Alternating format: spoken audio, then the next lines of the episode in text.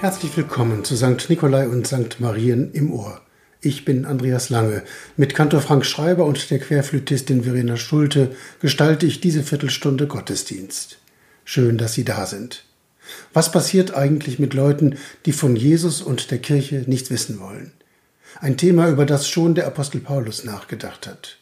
Für ihn war es vor allem die Frage, was ist eigentlich mit Gottes Volk, den Juden, wo es doch ein neues Volk Gottes gibt, die Christen. Lange Zeit dachten Christen überheblich, wenn sie auf Juden blickten. Dabei denkt Paulus ganz großzügig. Gott kennt viele Wege, mit Menschen unterwegs zu sein. Da sollten wir nicht kleinlicher sein, als Gott selbst es ist.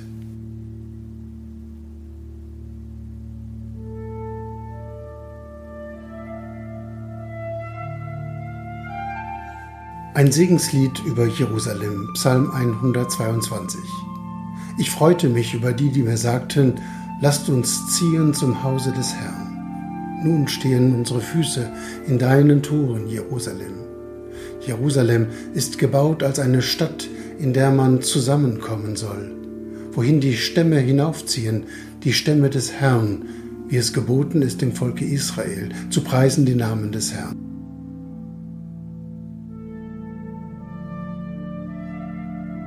Denn dort stehen Throne zum Gericht, die Throne des Hauses David. Wünschet Jerusalem Frieden. Es möge wohlgehen denen, die dich lieben. Es möge Friede sein in deinen Mauern und Glück in deinen Palästen. Um meiner Brüder und Freunde willen will ich dir Frieden wünschen. Um des Hauses des Herrn willen, unseres Gottes, will ich dein Bestes suchen. Lied Nummer 290 im evangelischen Gesangbuch nun danket Gott, erhebt und preiset.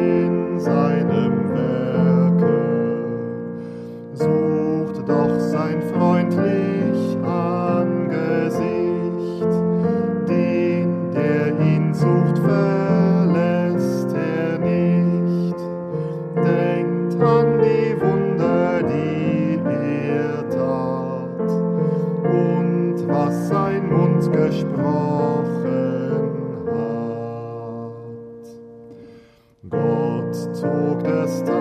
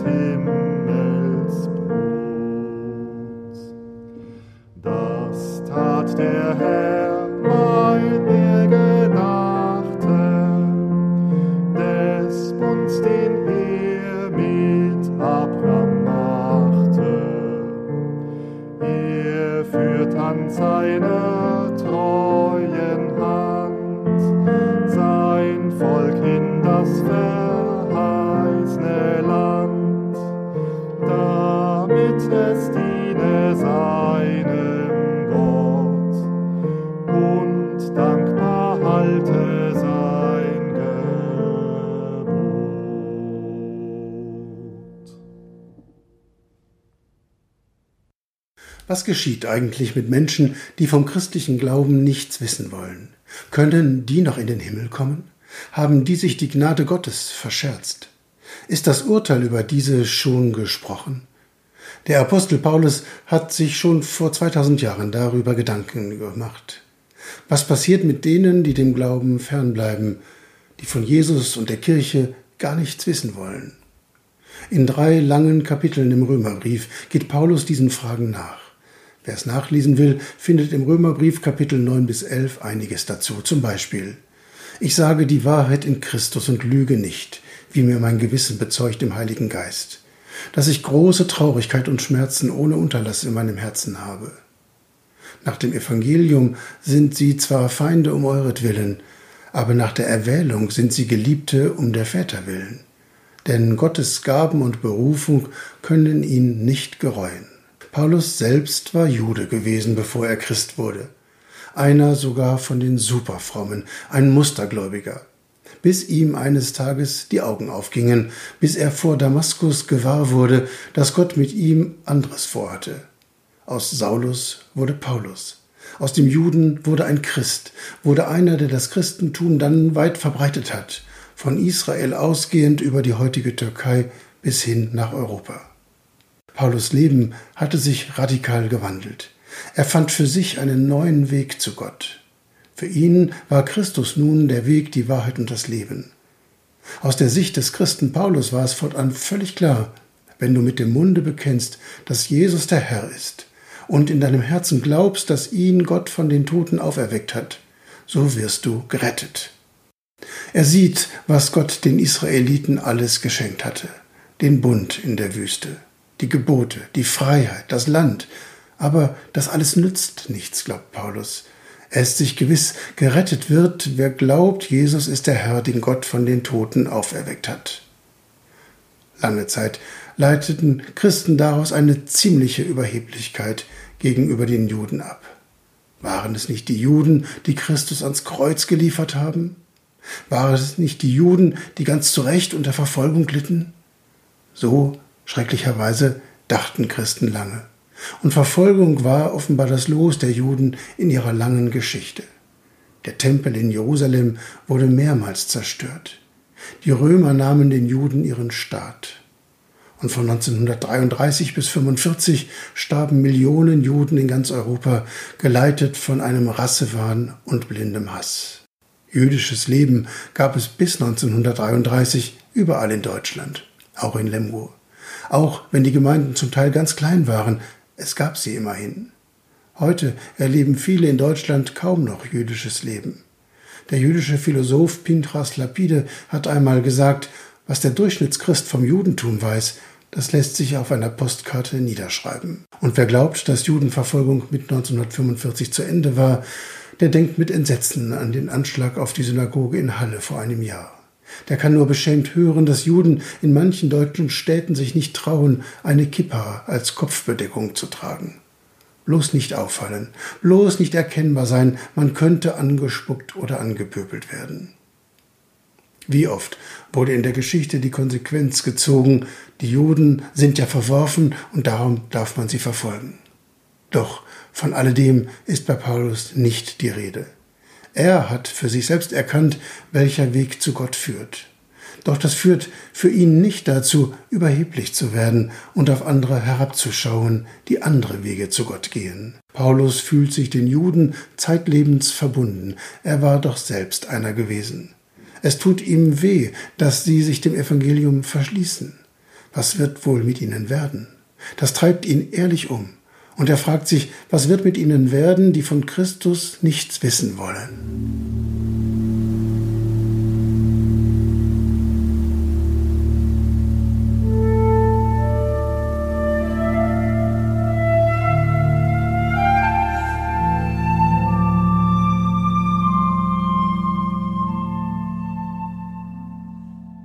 Paulus schreibt, ich will euch ein Geheimnis mitteilen, damit ihr euch nicht selbst für klug haltet.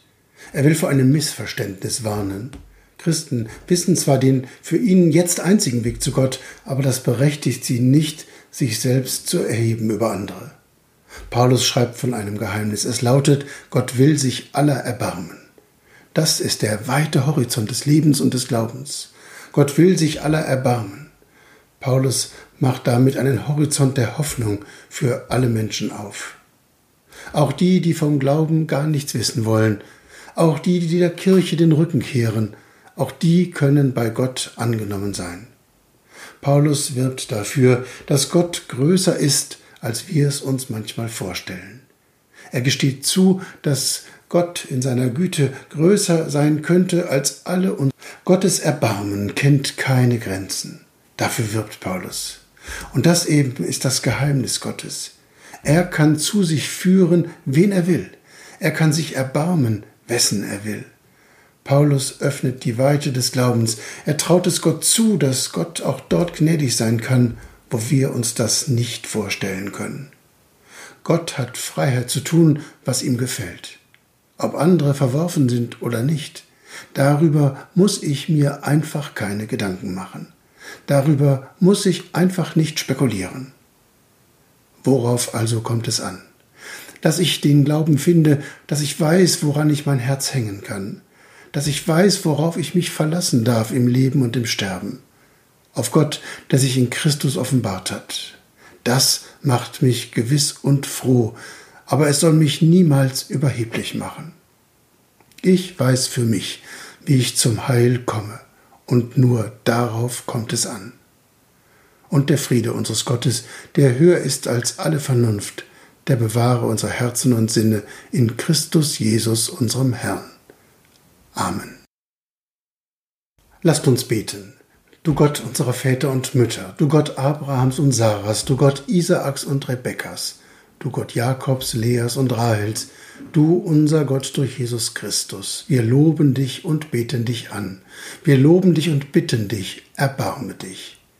Segne dein Volk Israel, segne das heilige Land und alle, die in ihm leben segne die Stadt Jerusalem und alle, die Heimweh nach ihr haben und alle, die ihr Bestes suchen. Lass alle Welt erkennen, was dem Frieden dient und danach leben. Gott, wir loben dich und bitten dich, erbarme dich. Segne alle, die dich anbeten, in der Mitte deiner Gemeinde, bei unseren jüdischen Geschwistern und bei allen, die Jesus Christus vertrauen. Durch ihn bitten wir für alle, die wir lieben und für uns selbst. Heute und alle Tage loben wir dich, heute und alle Tage bitten wir dich, erbarme dich. Vater unser im Himmel, geheiligt werde dein Name, dein Reich komme, dein Wille geschehe, wie im Himmel so auf Erden. Unser tägliches Brot gib uns heute und vergib uns unsere Schuld, wie auch wir vergeben unseren Schuldigern. Und führe uns nicht in Versuchung, sondern erlöse uns von dem Bösen denn dein ist das Reich und die Kraft und die Herrlichkeit in Ewigkeit. Amen. Der Herr segne dich und behüte dich, der Herr lasse sein Angesicht leuchten über dir und sei dir gnädig. Der Herr erhebe sein Angesicht auf dich und gebe dir Frieden. Amen.